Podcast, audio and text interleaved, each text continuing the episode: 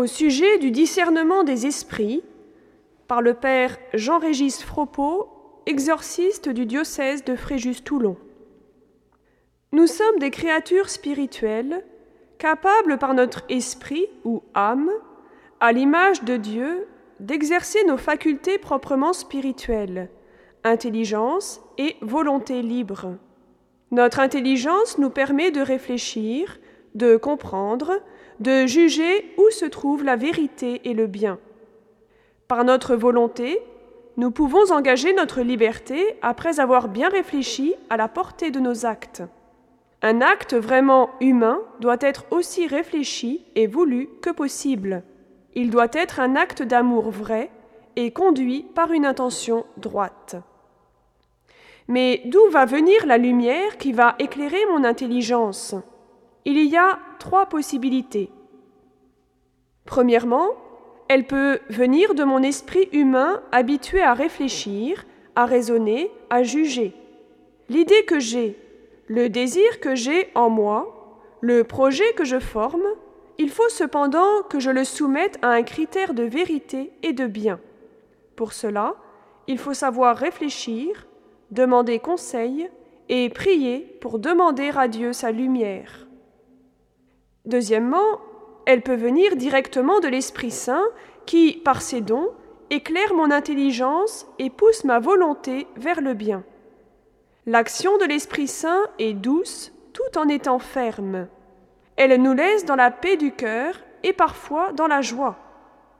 Saint Jean nous dit, le Paraclet, l'Esprit Saint, que le Père enverra en mon nom, vous enseignera tout. Troisièmement, elle peut être une fausse lumière qui vient du démon. Celui-ci, par séduction et ses habiles mensonges, peut essayer de m'entraîner soit directement à faire le mal, soit vers un bien inférieur. Le mauvais esprit nous porte à douter de l'amour de Dieu pour nous, surtout dans les moments d'épreuve. Il essaie alors de nous décourager et même de nous porter au désespoir. Il essaie de nous séparer de nos frères. Il est le diviseur, l'accusateur de nos frères. Il essaie de tourner notre cœur vers le soupçon, la rancune, le rejet de l'autre. On reconnaît son action car il agit avec violence, nous trouble et ensuite nous laisse dans la tristesse. Il essaie aussi de nous faire prendre des décisions précipitées, sans demander conseil, dictées par l'orgueil et parfois en dehors de l'obéissance.